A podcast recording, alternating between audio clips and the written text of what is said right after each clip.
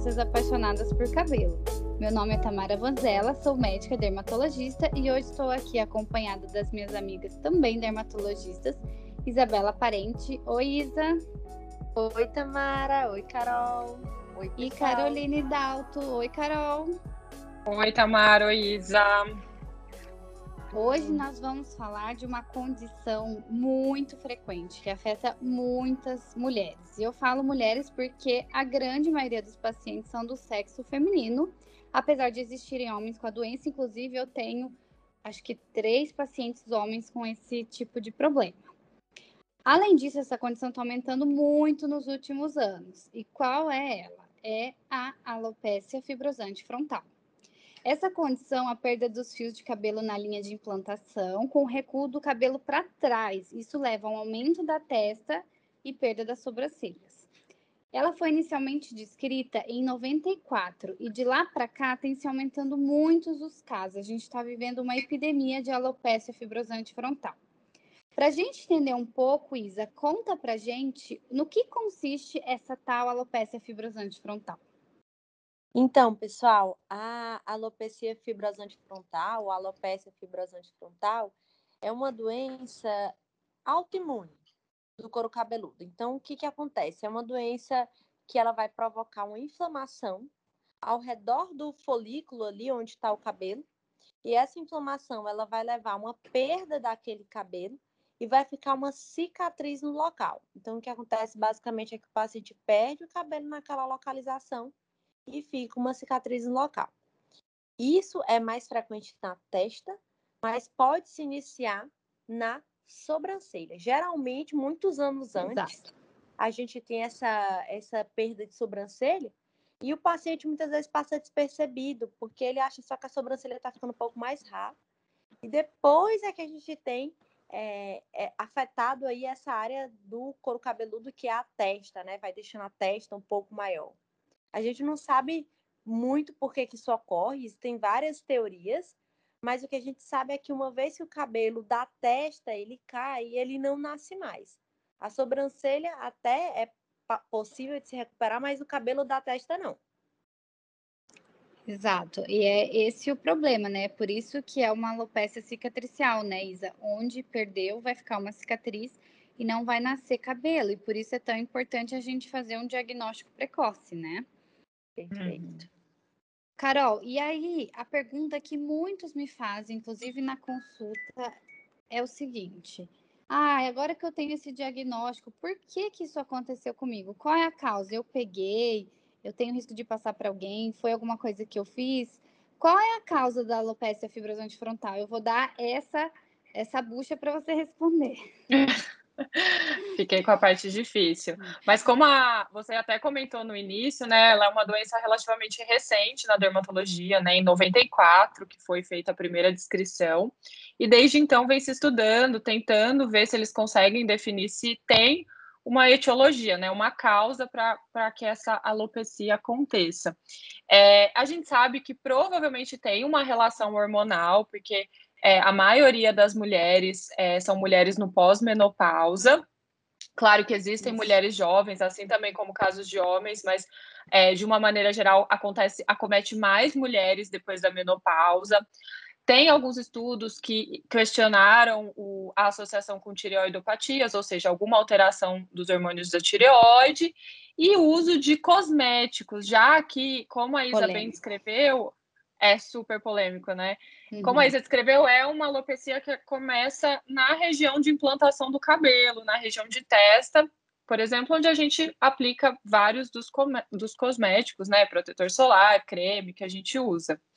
É, outros trabalhos viram também é, se poderia ter uma associação, por exemplo, com poluição ou com algum produto químico que a gente entre em contato, até na própria alimentação, é, já que alguns desses é, produtos, desses contactantes, podem levar a uma reação autoimune. Uhum. Como eu já comentei dos cosméticos, o protetor solar foi o vilão, né, por bastante tempo, que alguns estudos viram essa relação, outros não, então isso ainda é bem, é um limbo, assim, né? E, e, alergias, né? Como é, um pouco semelhante também à, à, questão dos, do, da poluição, dos químicos, de, é, eles viram que alguns pacientes que tinham é, PET teste, que é um teste de contato que a gente faz para determinadas substâncias, eram positivos em pacientes com, com frontal fibrosante. E não podemos esquecer que pode ter um componente familiar, né? Sim. Segundo o estudo, eles viram uma associação de 10%, às vezes mãe e filha, irmãs, né? Então, assim, várias causas, mas nada tão certo ainda. É, na verdade, então, ninguém sabe por que, que acontece. São todos hipóteses, né? Essa Isso. questão do protetor solar, acho que foi muito tempo, é, a gente até indicava para os pacientes não usar protetor solar. Exatamente. Ou, ou usar determinados protetores solares é, físicos, minerais. Hoje em dia, eu acabo nem indicando muito isso. Eu falo eu não sei qual é a conduta de vocês, mas para as pacientes que têm alopecia frontal fibrosante, eu falo para não passar muito perto da testa, mas eu libero qualquer protetor. Como que você faz, Carol? Eu também, eu também. Inclusive, a minha mãe tem frontal fibrosante e ela não acompanha comigo. Eu optei por, por ela fazer um acompanhamento com outro médico. E no início ela não usava, mas hoje eu libero para as minhas pacientes também. Eu, eu faço bem parecido com você, falo para não usar próximo da linha de implantação. Mas libera qualquer um depois. Libera qualquer um, é, sim. E você, Isa?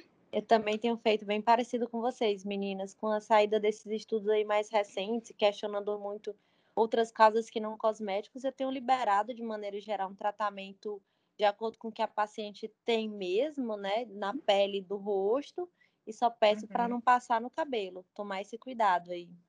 Isso. Sim, também.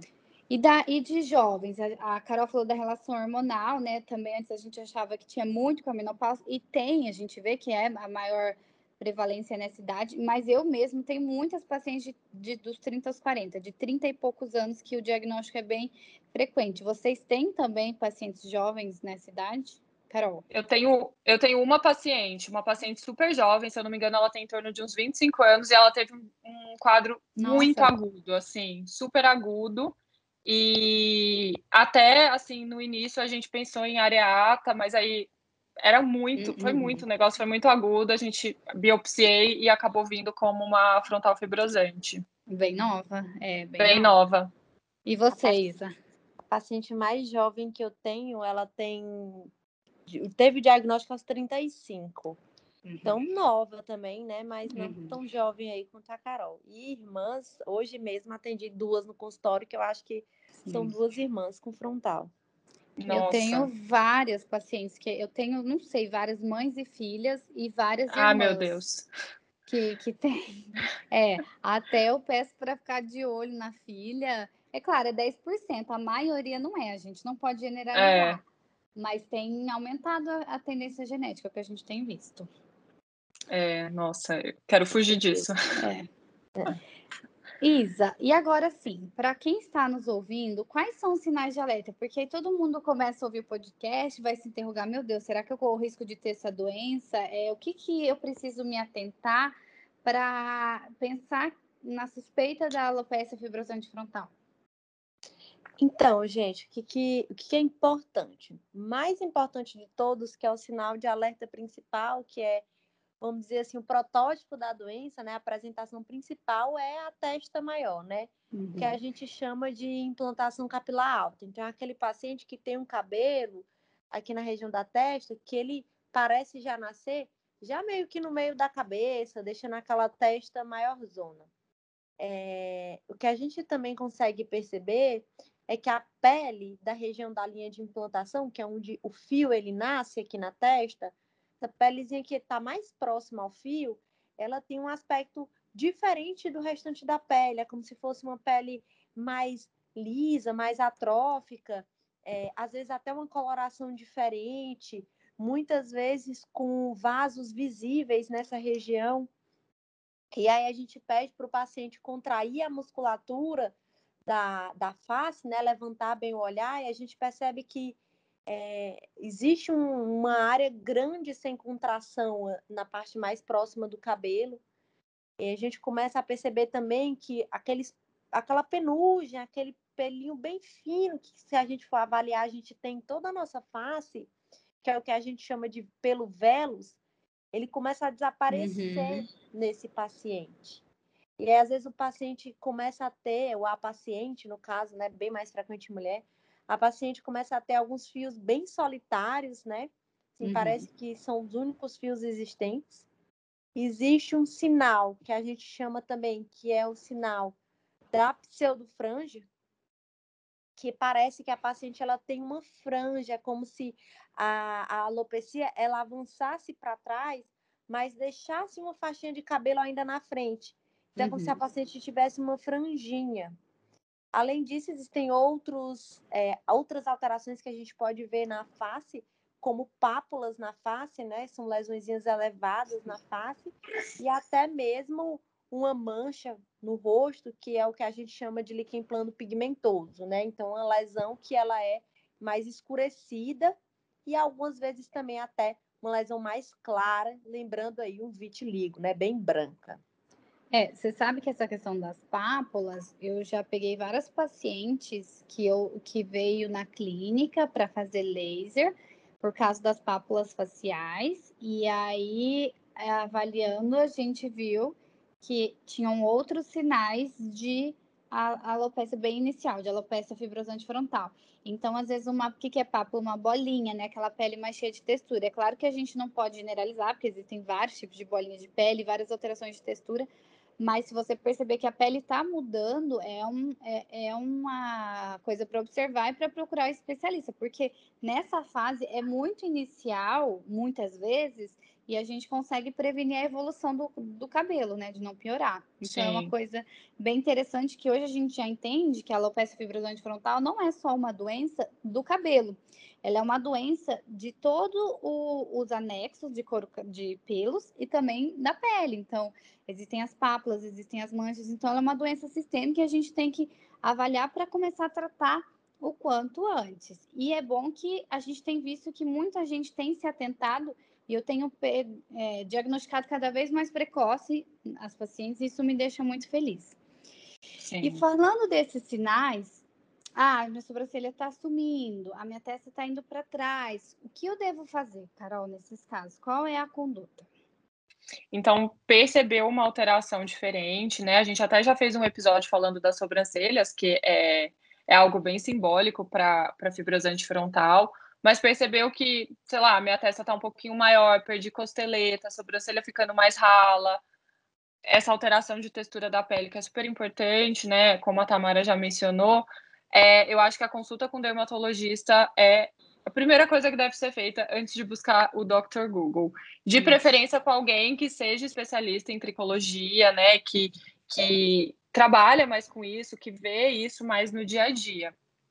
Quando na consulta, tem os casos que são muito clássicos, que às vezes não há necessidade de, de ser realizada a biópsia, né? A biópsia Isso. é quando a gente tira um pedacinho da pele e manda para o patologista ver no microscópio. Alguns casos são tão clássicos que não tem necessidade. Mas se a gente ficou na dúvida, tem um diagnóstico diferencial, a gente vai fazer uma biópsia e tirar a limpo na, na patologia com a ajuda do médico patologista. É, outra coisa que auxilia muito também nessa investigação que a gente faz na consulta é a tricoscopia, que é aquele exame que a gente faz com a lente de aumento. E tem uhum. alguns sinaizinhos que a gente vê no couro cabeludo, ao redor do pelo, né? Que dessa linha de implantação que auxiliam no diagnóstico. Então, às vezes, a gente vê alguma alteração, uma descamaçãozinha ao redor do pelo, que a gente chama de uhum. descamação peripilar. Como a Isa já mencionou, uma ausência de pelos velos. Pelos velos são esses é, são pelos pequenininhos, muito fininhos, que não têm pigmentação, que eles ficam no nosso rosto, nessa linha de implantação. E esse é um sinal muito característico, a ausência desses pelos velos.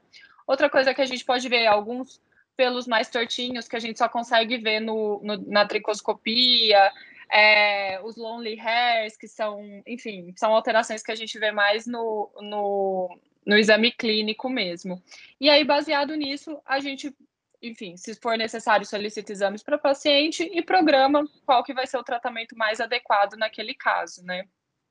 É, é importante com o dermatologista, um dermatologista que esteja apto a diagnosticar precocemente, para não deixar passar, né? Porque uhum. o mais uhum. importante é a gente fazer o diagnóstico quanto antes, para buscar estabilizar a doença, que é o é. principal é. objetivo do tratamento, né? É, Exatamente. Porque, assim, como é uma alopecia cicatricial, a gente sabe que onde há perda dos folículos, não há nascimento de novos fios. Se perdeu, é como uma planta que perde a raiz, não vai nascer. Então, a gente tem que estabilizar. Então, nós não uhum. podemos deixar que ela vá para trás. Nós queremos que é, pare de cair o cabelo, pare de perder. E por isso é tão importante fazer o diagnóstico quanto antes. Porque em muitos casos, se estabilizar, nem vai perceber que tem alopecia. Eu tenho vários pacientes que estão nessa fase bem inicial. Sim. Isa, agora falando de tratamento, é... tem cura, não tem cura? Como que é esse tratamento? Explica um pouquinho para quem está ouvindo. Então, gente, seguinte, como a alopecia frontal fibrosante ela é uma alopecia cicatricial, a gente costuma dizer que ela não tem cura. Isso, Isso. não significa que ela não tem tratamento. Uhum. Ela tem uhum. tratamento sim, e graças a Deus tem sido feita muita pesquisa em cima dessa doença. Então, hoje a gente pode lançar mão de medicamentos de aplicar, que são os medicamentos tópicos. Podemos lançar mão de medicamentos por via oral, mesmo comprimidos, e que vão ter essa propriedade aí de fazer uma barrar essa inflamação, né? Vão agir como anti-inflamatórios, também podem bloquear eixos hormonais, serem bloqueadores hormonais, na verdade, né, a nível capilar. Uhum. E a gente tem também tratamento para essas outras outros problemas que aparecem junto com o problema capilar. Então a gente tem tratamento para mancha, temos tratamento para as pápulas faciais, né, para essas bolinhas que a Tamara muito bem falou. Então, o mais importante é que o paciente portador dessa condição, ele saiba que a condição dele é crônica, é, eu costumo dizer, é como se fosse uma pressão alta, um diabetes, né? Isso. Então vai ter que tratar sempre. Mas você pode controlar a sua doença, você pode buscar estabilização e ficar muito bem com ela. Exatamente. Isso é o mais importante. Isa, outra dúvida que muitos pacientes me perguntam é se é possível realizar o transplante capilar na área de alopecia frontal fibrosante. Você faz transplante também, assim como eu. O que, que você me diz dessa pergunta? Pois é, Tamara, isso é o nosso, um dos nossos grandes desafios aqui no transplante, né? Sim. E, e a verdade é que essa resposta ainda a gente não tem muitas certezas. Tem alguns médicos que têm bastante experiência em tratar pacientes com alopecia frontal fibrosante, principalmente aí os colegas espanhóis, que uhum. chegam a uhum. fazer sim transplante nesses pacientes. É, mas para isso, o paciente, a paciente ela tem que ter pelo menos aí dois anos de estabilidade clínica. Sim. E mesmo assim, o que, que a gente percebe? Que a gente, ele, essas pacientes têm uma perda, uma pega inferior. Então, muitas vezes elas perdem aí 30%, 40% dos fios que são implantados uhum. em poucos anos, o que realmente é, dificulta um pouco para a gente que trabalha com essa técnica, né?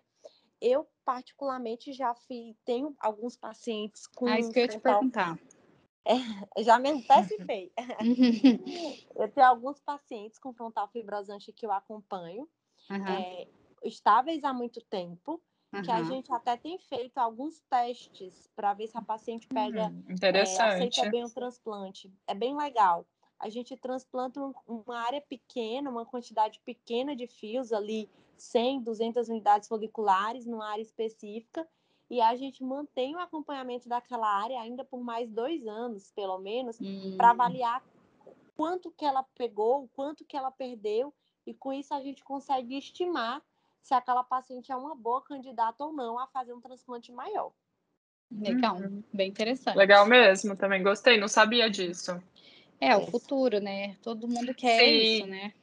Com certeza. Nossa, se pudesse transplantar, acho que seria é um, um certo alívio, né, para as pacientes que acabaram tendo uma perda maior, né?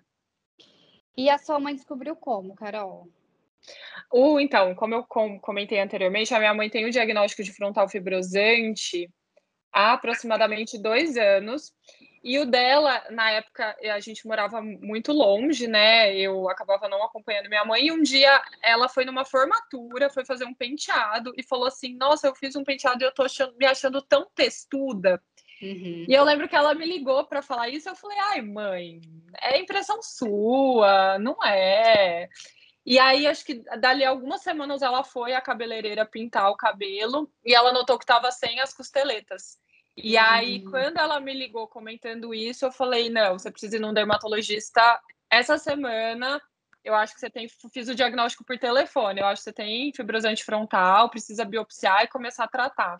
E aí foi quando ela começou, mas é, quando ela fez o diagnóstico, começou o tratamento, ela já tinha perdido um pouco da implantação em fronte, ela perdeu bastante das costeletas, principalmente de um dos lados, e ela já não tinha sobrancelha. É, e aí, desde então, ela vem em tratamento, tá estável. Muito Eventualmente, bom. ela tem uns períodos de crise, né? Mas, assim, quando a gente faz o comparativo das fotos, é, ela tá numa estabilidade. Mas, assim, foi um diagnóstico muito emocionalmente bem ruim, assim, para ela. É, nossa, na época ela ficou super mal. Mesmo hoje em Com dia, certeza. ela não, ela não usa o cabelo, ela só usa o cabelo solto, de uhum. lado.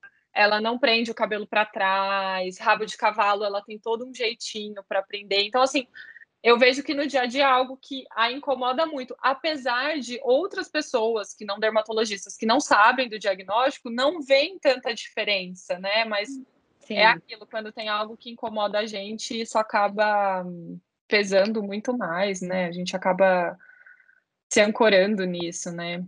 É, e é, é para paciente é difícil, né? Porque para mulher é muito importante o cabelo e a linha de implantação tá lá na cara, igual você disse, para muita gente nem vê a diferença, mas a paciente vê, se importa e é e é legal que elas têm vários truques, vários cortes, várias formas de pentear Sim. o cabelo, né? tem pacientes que usam próteses, tem um caso mais elevado. Então, essa condição, ela realmente é emocionalmente difícil quando você dá o diagnóstico.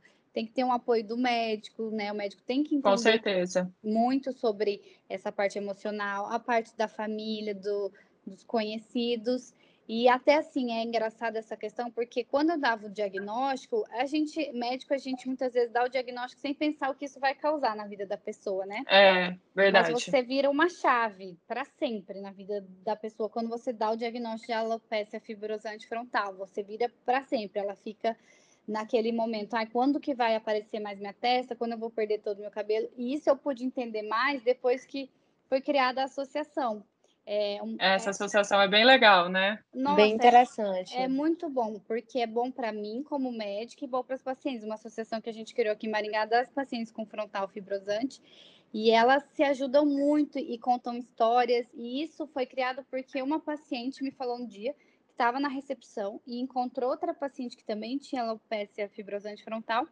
E nunca ninguém tinha ajudado tanto ela quanto aquela paciente da recepção. Olha, que legal. Gente, é, que legal. E aí eu falei, gente, e eu toda vez tentava ajudar, mas assim, de mãos atadas. Então eu falei, bom, é isso, eu acho que eu tenho que colocar elas juntas para uma ajudar a outra. E a gente descobre realmente esse universo de como muda a vida da pessoa. Muda. Sim. Muda de verdade. É uma chave. Ela acorda pensando nisso, ela dorme pensando nisso. Então a gente tem, mas assim, a gente tem muita coisa vindo, muito tratamento. Eu acho que a gente tem melhorado o nosso diagnóstico mais cedo, Sim. né? Melhorado eu acho que é o mais importante, né? É, e o transplante e outras técnicas que vão surgindo, porque é uma epidemia, então a, uhum. a gente não para de estudar para conseguir ajudar os pacientes que têm isso, não é, gente? Com certeza. Com certeza. E eu sempre é. tento também focar com as minhas pacientes que é isso, assim, embora é, a gente sempre também, quando recebe um diagnóstico, a gente tende a olhar para o para o pior cenário possível, né? E às Sim. vezes a, as pacientes elas ficam uhum. bastante ansiosas, se antecipando para uma situação que muitas vezes elas nem vão precisar viver. Então Exatamente. é muito importante a gente focar também que, por mais que seja um diagnóstico difícil, é uma, uma doença crônica, né? Ninguém quer ter uma doença que você vai ter que tratar a vida inteira. É, é uma doença de cabelo. A gente é apaixonado por cabelo, mas a gente sabe que também existe tanta coisa pior. Então, eu tento também motivar os pacientes nesse sentido, né? Graças a Deus que a sua doença crônica é uma doença de cabelo. Pensa por esse lado, podia ser é. outra doença crônica.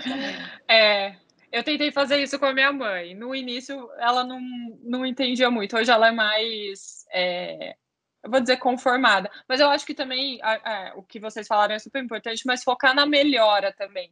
uma coisa que eu percebo com a minha mãe, assim, porque eu tenho essa proximidade, né, muito grande, ela tende a olhar qualquer coisa no cabelo dela como alterado. E aí ela acaba valorizando muito. Eu tento sempre falar, não, mãe, mas olha, tá melhorando.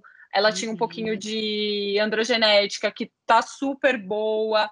É, não teve evolução da, da frontal. Então a gente também tem que focar nas coisas boas, né? Nessa estabilidade da doença, é, na recuperação, por exemplo, às vezes de uma androgenética associado, e, e tentar ver os, o lado positivo, né, da, das coisas, assim, também, né? Com certeza.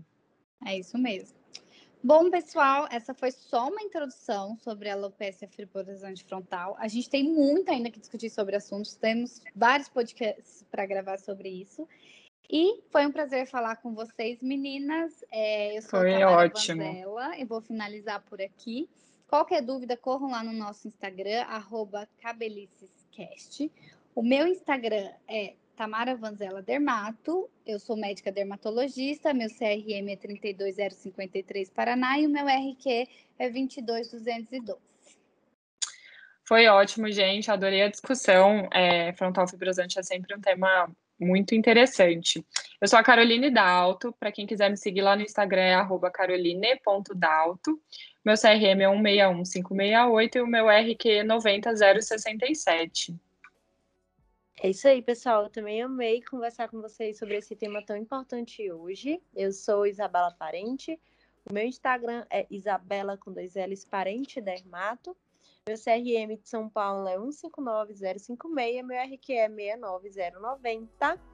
E tem também o Instagram do Cabelices, né, pessoal? O arroba cabelicescast. É isso aí, é gente. Isso aí. Um beijo e até a próxima. Até a próxima. tchau. tchau, tchau.